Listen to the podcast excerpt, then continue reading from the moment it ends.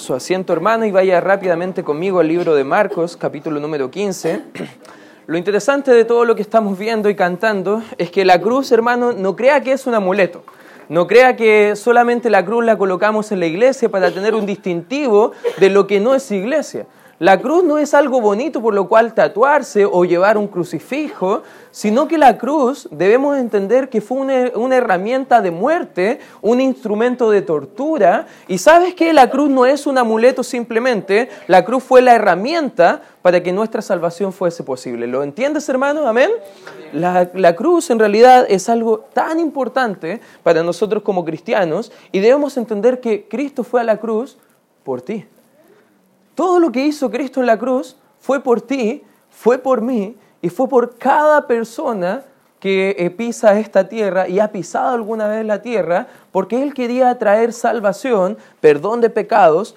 Y lo interesante es que a veces nosotros como cristianos entendemos para qué fue la cruz, pero no lo vivimos de acuerdo a lo que Dios quiere que nosotros vivamos este significado. Jesús dijo en Juan 17:4, no lo busques, solamente va a pasar por pantalla. Dice Jesús, dijo, yo te he glorificado en la tierra, he acabado la obra que me diste, quisiere. ¿Sabes qué? El Señor Jesucristo cuando ya estaba a punto de enfrentar la cruz, estaba en comunión íntima con Dios el Padre y le estaba diciendo, ¿sabes qué? He acabado la carrera he venido a realizar la obra. Porque sabes que Él prometió que vendría y vino. Él prometió que moriría y murió. Él dijo a sus discípulos que iba a resucitar y sabes qué? Resucitó. Y estábamos cantando que Cristo viene por los suyos, amén hermanos, y Él va a volver, ¿lo entiendes? Y eso es una realidad que tú y yo debemos vivir a la luz de todo lo que va a mostrarnos la Escritura el día de hoy. Todo lo que hizo Cristo en la cruz fue para glorificar a Dios y también por amor a nuestras almas. Y si no lo entendemos, hermano, quizá vamos a venir este día, vamos a estudiar este pasaje, que es el punto clímax de todo el Evangelio de Marcos, y probablemente no va a cambiar nada de nuestra vida, pero hermano, te ruego por favor que preste la debida atención a lo que está pasando acá, porque este texto puede cambiar todo lo que tú puedes pensar que es el cristianismo. Ahora, vamos a ver dos principios que va a mostrarnos el Evangelio de Marcos capítulo 15 en cuanto a la cruz de Cristo. En primer lugar, hermanos, su sufrimiento debemos entender que fue por nosotros. ¿Lo entiendes, hermano? Amén. Su sufrimiento fue por nosotros. Esta es la base histórica de todo el mensaje del Evangelio que nos va a mostrar el libro de Primera de Corintios, capítulo número 15, del 1 al 4. Dice que el apóstol Pablo estaba predicando el Evangelio y que era el Evangelio que Cristo vino a morir por nuestros pecados conforme a la Escritura. Que fue sepultado y que resucitó el tercer día por nuestros pecados como dice la Escritura. ¿Sabes qué? Esa es la base histórica de todo el Evangelio. Pero acá también vamos a ver un cuadrito que nos va a ayudar a entender todo lo que está pasando en el programa de Dios para que la muerte de Jesucristo se llevara a cabo. Y por ejemplo, a las 8 de la mañana hemos visto que aproximadamente Poncio Pilato declaró a Cristo condenado a muerte, a cargar una cruz y a poder llevarla por ti y por mí, hermanos. A las 9 de la mañana, más o menos como vamos a ver en este Evangelio, Jesucristo fue crucificado. A las 12 del día, al mediodía aproximadamente, las tinieblas cubrieron toda la faz de la tierra. ¿Por qué te estoy diciendo todo esto? Porque vamos a leerlo y quiero que cuando tú lo vayas leyendo vayas entendiendo más o menos qué está pasando. a las 3 de la tarde Jesús murió, expiró, dice la Biblia en, en, Marcos capítulo 15, versículo 34, pero a las 6 de la tarde aproximadamente fue puesto en la tumba. Todo esto, ¿cómo llegamos a esa conclusión? Porque los judíos calculaban el tiempo de 6 de la mañana a 6 de la tarde y cuando usted vea en la Biblia, por ejemplo, que va a decir en Marcos la hora tercera, eso era a las 9 de la mañana. Cuando dice la hora sexta, está hablando del mediodía, porque calculaban desde el comienzo, que era las 6 de la mañana, y iban corriendo el reloj. La hora novena, que también va a mostrarnos acá en el relato, fue a las 3 de la tarde. Entendiendo eso, hermanos, vamos a ir al texto ahora para comprenderlo de mejor forma. En el versículo 21 dice, y obligaron a uno que pasaba, eh, Simón de Sirene, padre de Alejandro y de Rufo, que venía del campo a que llevase la cruz. ¿Sabes qué? Simón Pedro fue aquel que dijo, si fuera necesario morir contigo, Señor, moriré. Pero no fue ese Simón que llevó la cruz con Cristo fue otro Simón. Fue Simón de Sirene, el que vemos en la, en la Biblia, que sí estaba acompañando en, los sufrimientos eh, a llevar la cruz. Según la ley, la víctima culpable tenía que llevar la cruz. Pero tú y yo sabemos que Cristo no era culpable de ningún acto.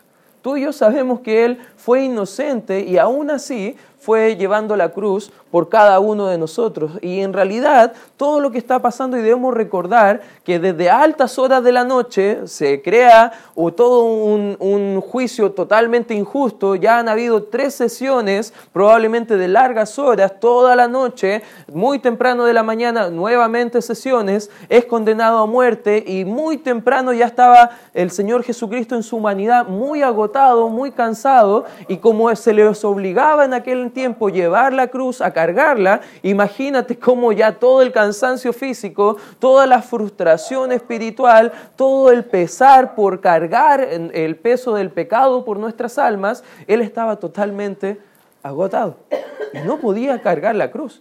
Por eso acá los, los soldados están llevando o animando a Simón de Sirene a que cargue la cruz por Cristo. Pero lo interesante es que también Simón representa lo que hizo Cristo también por nosotros, que nosotros deberíamos llevar la cruz por Él, pero Él cargó la cruz por nosotros. Simón, de Sirene quizás tuvo un lugar bien interesante en la Escritura y el Evangelio de Marcos lo deja relatado, porque también quiere que entiendas que tú y yo éramos los culpables de padecer esos sufrimientos en la cruz. Pero Dios no determinó que eso fuera posible, que Él quería pagar el precio por cada uno de nosotros. La crucifixión, hermanos, fue tan horrible, fue la muerte más horrible que el ser humano pudo haber imaginado para que una persona fuera llevado a la muerte.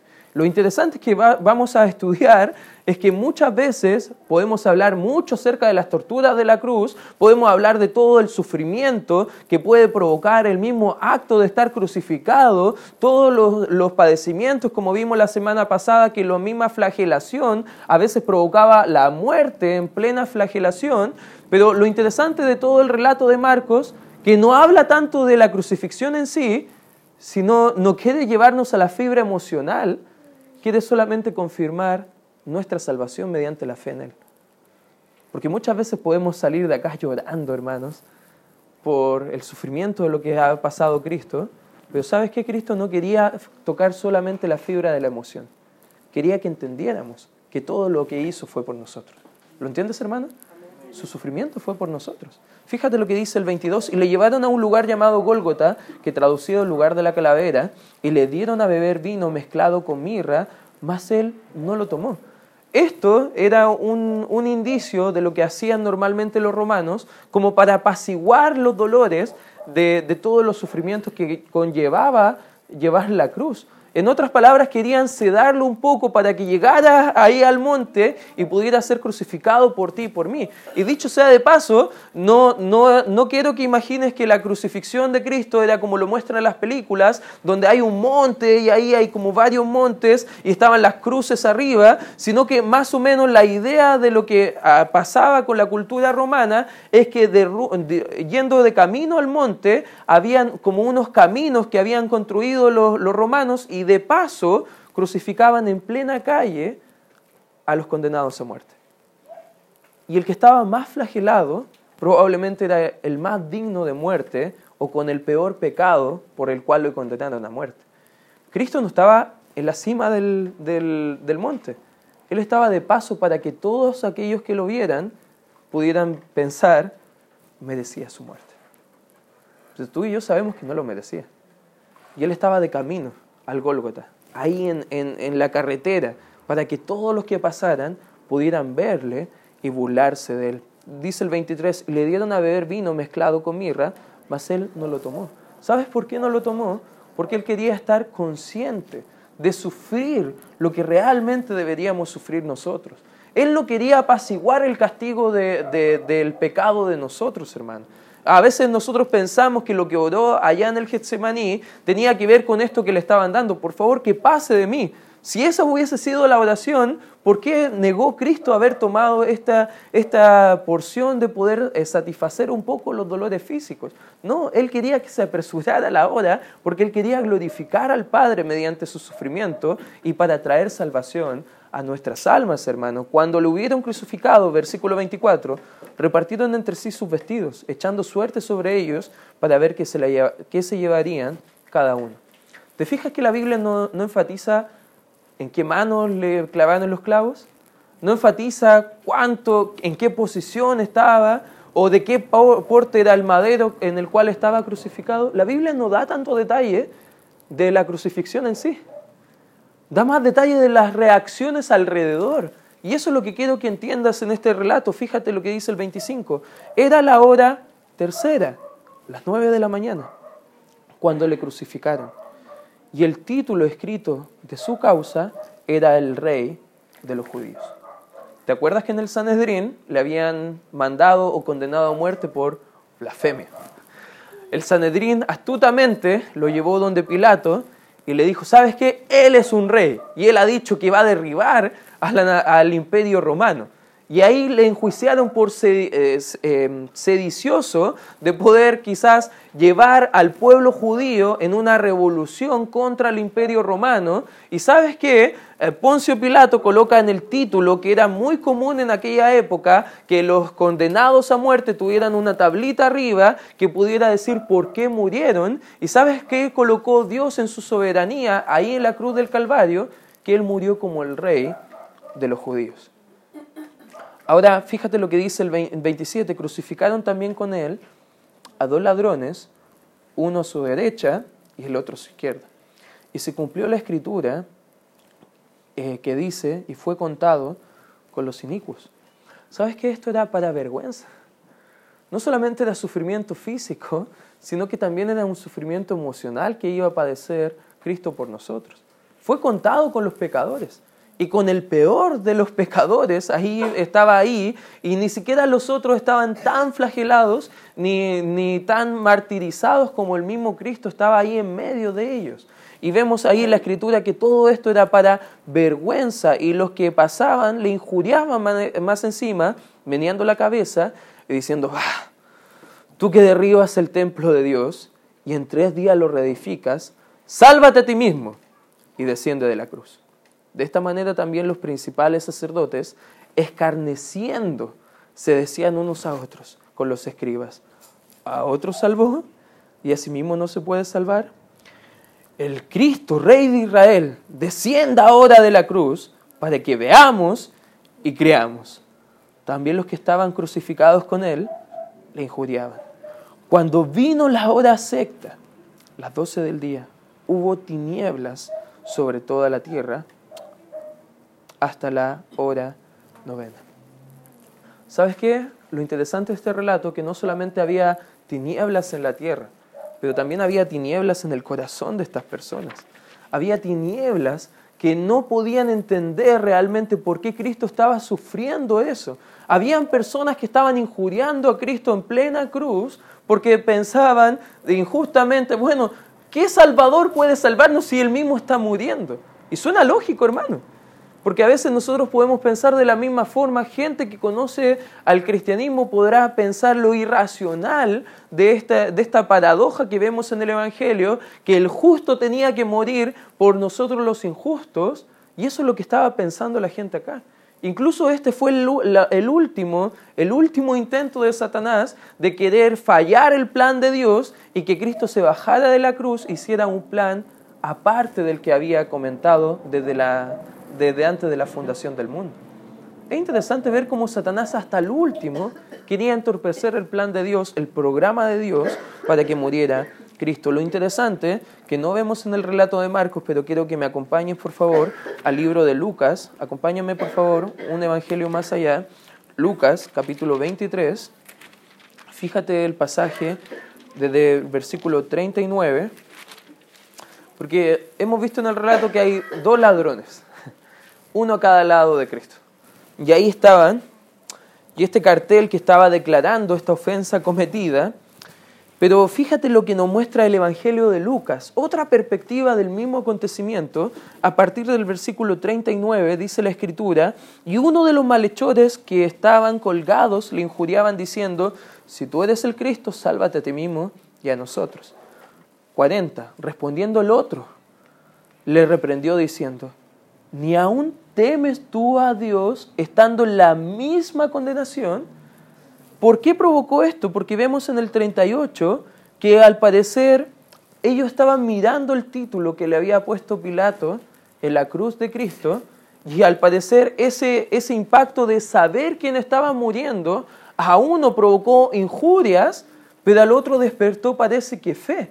Y vemos que él reconoció que Cristo era Dios ahí muriendo por nosotros. ¿Sabes que mucha gente ve a Cristo y ve solamente una herramienta para poder escapar del infierno? Pero en realidad, hermanos, Cristo no solamente es una herramienta para escapar del infierno, es aquel que nos amó tanto, que murió por nosotros y estuvo dispuesto incluso a sufrir el más cruel castigo por cada uno de nosotros. Este hombre probablemente despertó Dios fe a través de esta escritura que estaba ahí. Dice el 41 nosotros la verdad justamente padecemos porque recibimos lo que merecieron nuestros hechos. Mas este, fíjate lo que está reconociendo este ladrón, ningún mal hizo. Y, dijo a Jesús, acuérdate de mí cuando vengas en tu reino. Entonces Jesús le dijo, de cierto te digo que hoy estarás conmigo en el paraíso. Lo interesante que un escritor dijo algo muy, muy interesante en cuanto a este relato, y para meditar un poco dijo que este ladrón a lo mejor pudo haber razonado ahí en la misma condenación que Cristo y él pudo haber pensado, si Él es Jesús, entonces Él puede salvarme a mí, porque su nombre significa Dios con nosotros. Él es salvación, hermanos. Su nombre tiene poder suficiente para salvarnos a nosotros. ¿Lo entiendes, hermano? Porque no hay ningún otro nombre bajo el cielo dado a nosotros los hombres en el cual podemos ser salvos. Solamente en el nombre de Cristo hay salvación y perdón de pecados. ¿Lo entiendes, hermano? ¿Sabes que eso es lo que a lo mejor este ladrón en la misma condenación pudo haber despertado fe en él? Quizás él pensó, si él tiene un reino, quizás hay un lugar para mí. Él estaba diciendo, acuérdate cuando estés en tu reino. Porque recuerda que el título que le estaban matando era por ser el rey de los judíos. Y ese era el título mesiánico del Señor Jesucristo, que Él iba a venir a reinar, eh, reinar perdón, terrenalmente por mil años a su nación y a todo el mundo entero. Y aquí el ladrón estaba reconociéndole como su Salvador, pero además suplicando tener parte, un, un espacio solamente en el reino. Y si Él salvó a otros, entonces Él también puede salvarme a mí, a lo mejor estaba pensando este hombre. ¿Sabes qué? Es bien interesante todo lo que está aconteciendo en relación a este, a este hecho histórico que el Evangelio de Marcos quizás no lo relata, pero Lucas nos, nos da un vestigio muy grande, hermano. Y eso también nos muestra otra realidad, que a veces el mismo Evangelio puede salvar a unos y condenar a otros. ¿Por qué? Porque unos deciden creer en Él y otros las tinieblas en su corazón le hacen amar más las obras de las tinieblas que lo que desean estar en la presencia de Cristo por toda la eternidad. ¿Sabes qué es? Un hecho. Un hecho que gente va a ir al infierno el día de hoy. Incluso ahora mismo, gente está muriendo en diferentes partes del mundo y que no saben que Cristo ya pagó el precio por sus pecados, que Él ya sufrió la cruz por cada uno de nosotros. Dios estaba diciendo algo a la gente con esta oscuridad. ¿Sabes qué? Ellos a lo mejor en la oscuridad podrían pensar, y era tan improbable que hubiera un eclipse solar en esa época de la Pascua, porque incluso astrólogos han podido eh, eh, hacer sus cálculos, en realidad no sé cómo hacen sus cálculos, pero llegaron a la improbabilidad de que no podría ser un eclipse solar por todas las formas de los cálculos que hacen ellos, de que a lo mejor no calzaría en ese día histórico ni en ninguno de los años dentro de esa década para poder eventual, eh, eventualmente poder haber visto un eclipse solar a esas 12 del día. ¿Sabes qué pensarían? Dios le estaba diciendo algo y quizás le recordaría al pueblo de Israel la oscuridad que ellos vivieron en el Éxodo. En Éxodo 10, solamente anótalos para que leas en casa por razón del tiempo, del 22 al 11.9, hay dos acontecimientos, dos plagas que conllevaban también la oscuridad. Uno, la oscuridad total de Egipto y dos, la muerte de los primogénitos. ¿Sabes qué? Aquí vemos la oscuridad de un mundo lleno de pecado, que viendo y conociendo al Salvador le rechazaron. Y sabes que el unigénito, el primogénito Hijo de Dios, iba a morir en lugar nuestro. Eso debería despertar en ellos curiosidad al menos. Pero ¿sabes qué estaba pasando? Sus corazones estaban tan negros en pecado que ni aún así entendían lo que Dios estaba mostrándoles en ese momento. Ahora el Hijo amado de Dios, el Cordero inmolado, iba a dar su vida por los pecados del mundo. Estas dos plagas se iban a recordar mediante una fiesta judía que era la Pascua. ¿Y te acuerdas qué evento estaban celebrando ellos? La Pascua. El Cordero inmolado tenía que morir la Pascua, a la hora del sacrificio. Y vamos a ver que Dios cumple a cabalidad cada aspecto de las profecías de la ley, porque Él va a morir a las 3 de la tarde, a la hora del sacrificio del Cordero Pascual. Todo esto está pasando, hermano, dentro de estas pocas horas que estaba sufriendo Cristo por nosotros. Ahora el versículo 34, fíjate lo que dice ahí, y a la hora novena Jesús declaró, perdón, clamó a gran voz diciendo, Eloi, Eloi, lama sabactani, que traducido es, Dios mío, Dios mío, ¿por qué me has desamparado? ¿Sabes que Algunos estudiosos han buscado todas las palabras de Cristo en la cruz y se han dado cuenta que hay siete declaraciones que Cristo tuvo en el momento del sufrimiento. Tres antes de llegar la oscuridad, antes del mediodía, una posterior al mediodía y unas un poco antes de su muerte. Por ejemplo, en Lucas 23, 34, no lo busques solamente, velo en pantalla, dice en Lucas 23, 34, Padre, perdónalos porque no sabe lo que hace. Claramente, la gente no sabía lo que estaba haciendo. Pero damos gracias a Dios porque a pesar de todo eso, por todo lo que Cristo padeció por nosotros, hermanos, todos esos sufrimientos, tú puedes disfrutar del perdón de tus pecados y vida eterna. Todos nosotros, amén, hermanos. Y eso es muy importante que lo entendamos. En Lucas 23, 43 dice, hoy estarás conmigo en el paraíso. Ese es un relato que nos despierta fe, hermanos, porque si creemos en lo que Cristo ha hecho por nosotros, nos da la confianza y la seguridad de que estaremos también con Él por toda la eternidad. ¿Lo crees, hermano? Hay esperanza en ti que vas a estar deseando estar en el cielo con Cristo cuando llegues al fin de tu vida. ¿Sabes que para el cristiano hay esperanza y consuelo en la muerte? Para el incrédulo hay desesperanza y todo se acaba según la Escritura, pero para nosotros sabemos que estaremos en el paraíso con Cristo. Qué hermosa verdad, hermano. Qué hermosa realidad que nos muestra el Evangelio. La tercera frase, antes de la oscuridad, vemos que Él dijo en Juan 19, 26 al 27, mujer, he aquí tu hijo. Y después dice en el 27, he aquí tu madre animando la comunión unos con otros, animando a una nueva unión entre nosotros como iglesia, hermanos. Somos una familia en Cristo, ¿lo entiendes? Y eso lo puede ser posible solamente y únicamente por la cruz de Cristo. Sin la cruz no hay nada que nos una, hermano, porque no nos uniría nada más que la muerte, sepultura y resurrección de Cristo. Por eso tenemos la misma fe, hermanos. Por eso estamos en la misma familia espiritual. Ahora podemos disfrutar comunión unos con otros a pesar de que muchos de acá son de diferentes nacionalidades, pero somos de la misma ciudadanía, hermanos. Tenemos ciudadanía en el cielo. ¿Lo entiendes? Amén. De allá somos, hermanos. Y para allá vamos. Cuando vino la oscuridad, hubo silencio en la cruz. ¿Y sabes por qué?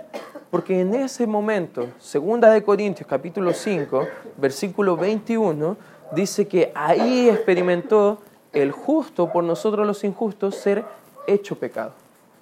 El que no conoció pecado, el que nunca realizó pecado alguno, ¿sabes que Por ti y por mí fue hecho pecado. Murió en la condición de un pecador vil por nosotros.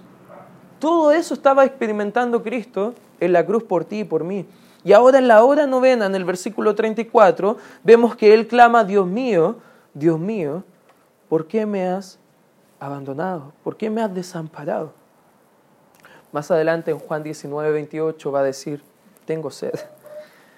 Y eso es para cumplir nuevamente la escritura. es para nuevamente confirmar que Él venía a cumplir la ley, no a desestimarla.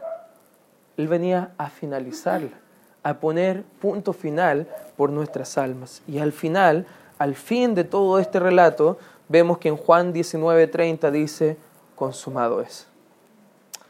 Consumado es. De hecho, la palabra en griego es tetelestai, que es bien interesante porque habla de todo lo que está pasando en ese hecho consumado de Cristo, que Él pagó el precio que merecíamos por nuestro pecado, Él nos redimió, nos compró, nos hizo nueva, nueva criatura, todo lo que habla el Nuevo Testamento acerca de lo que Cristo hizo, con dos simples palabras Cristo dijo, finalicé la tarea, finalicé todo.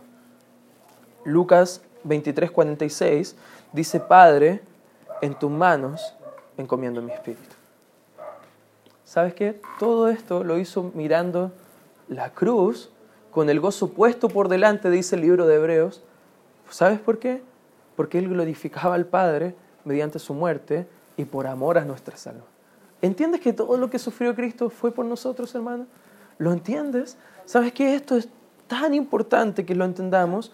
Porque todas estas declaraciones en realidad ni importan si no entendemos el significado de por qué Cristo padeció todo esto por nosotros. Jesús no fue asesinado, hermano.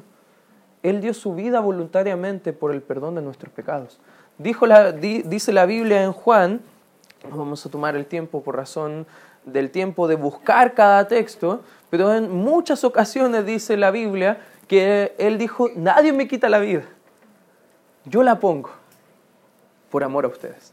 Nadie tiene mayor amor que este, que uno ponga la vida por rescate por sus amigos. ¿Sabes qué? Cristo murió por nosotros.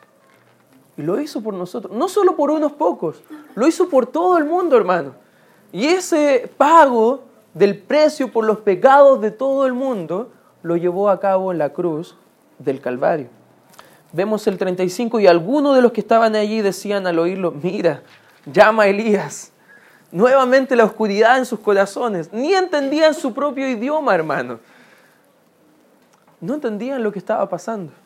Y corrió uno y empapando una esponja en vinagre y poniéndola en una caña, le dio a beber y diciendo, dejad, veamos si viene Elías a bajarle.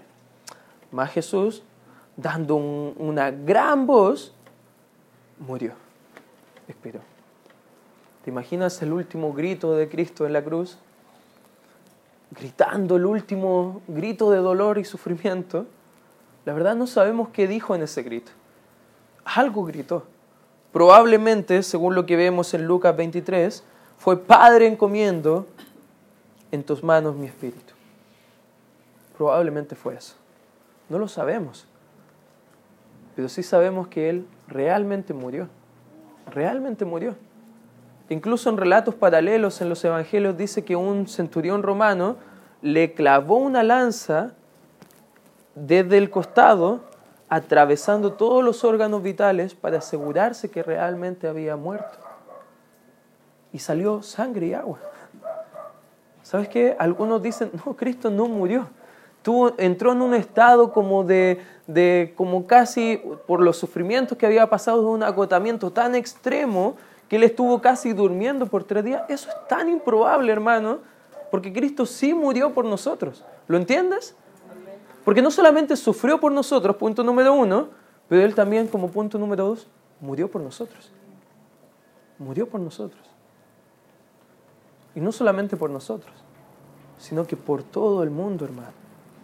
Dos eventos que vamos a ver que fueron muy notables. Fíjate lo que dice en el versículo 38. Entonces el velo del templo se rasgó en dos, de arriba a abajo. Y el centurión que estaba frente a él, viendo que después de clamar había expirado así, dijo, verdaderamente este hombre era hijo de Dios. También había algunas mujeres mirando de lejos, entre las cuales estaban María Magdalena, María la madre de Jacobo el menor, y de José y Salomé, quienes cuando él estaba en Galilea le seguían y le servían, y otras muchas que habían subido con él a Jerusalén. El relato de Marcos solamente nos enfatiza que hubo un partimiento del velo, pero también en Mateo 27, 51 dice que hubo un gran terremoto en esa misma hora. Dos eventos.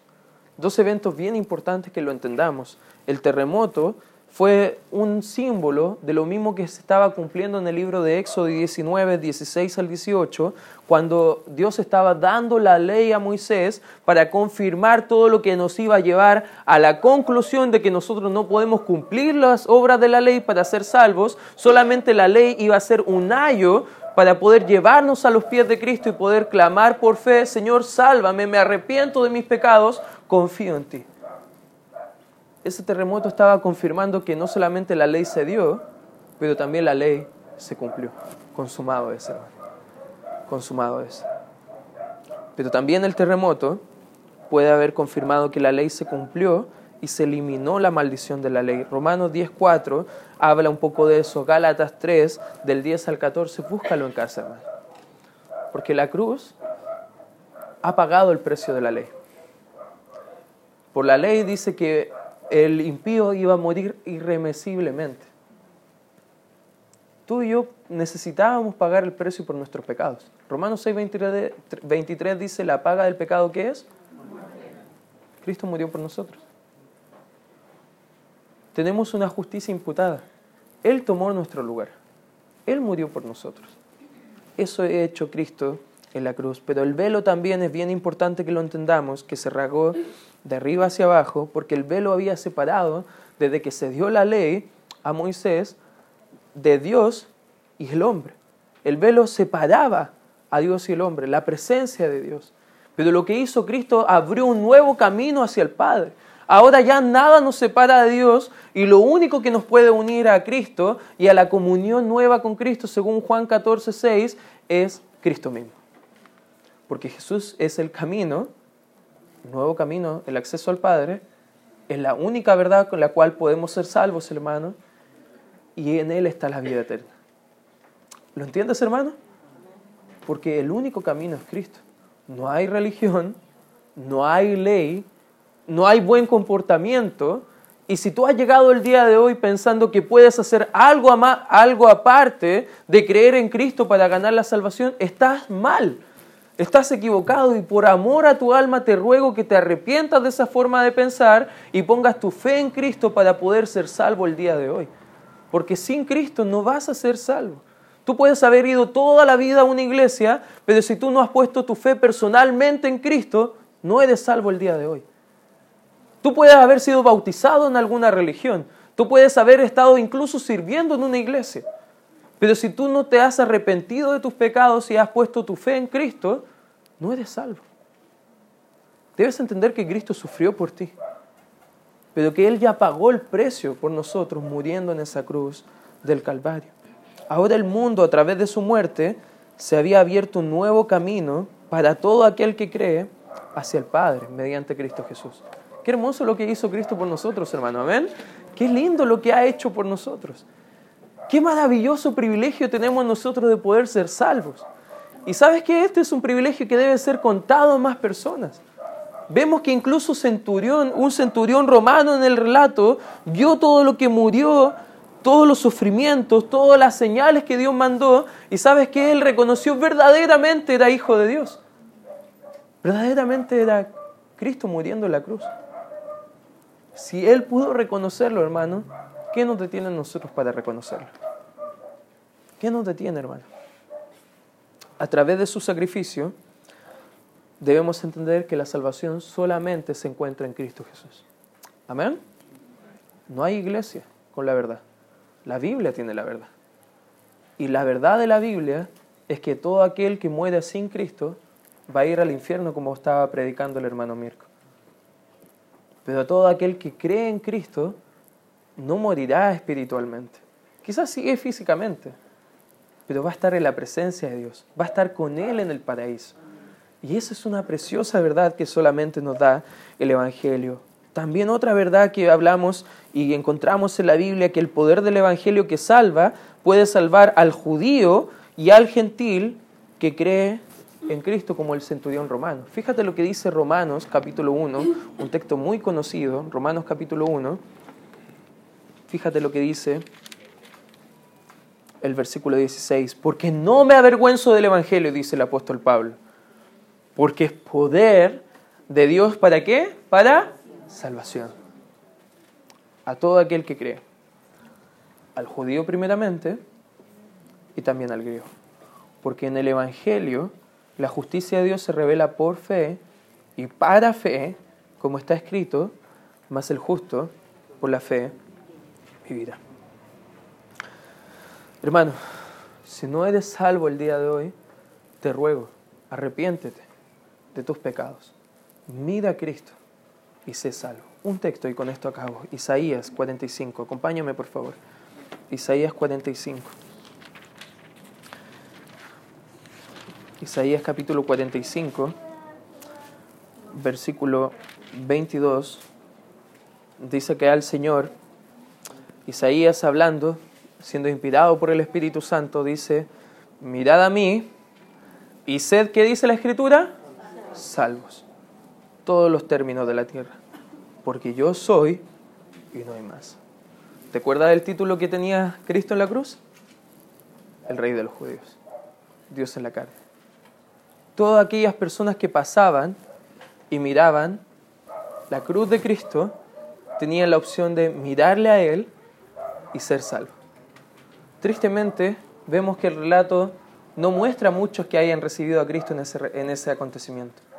Pero tú y yo, por fe en Él, quizás dos mil años después, podemos seguir mirando la cruz de Cristo y ser salvos.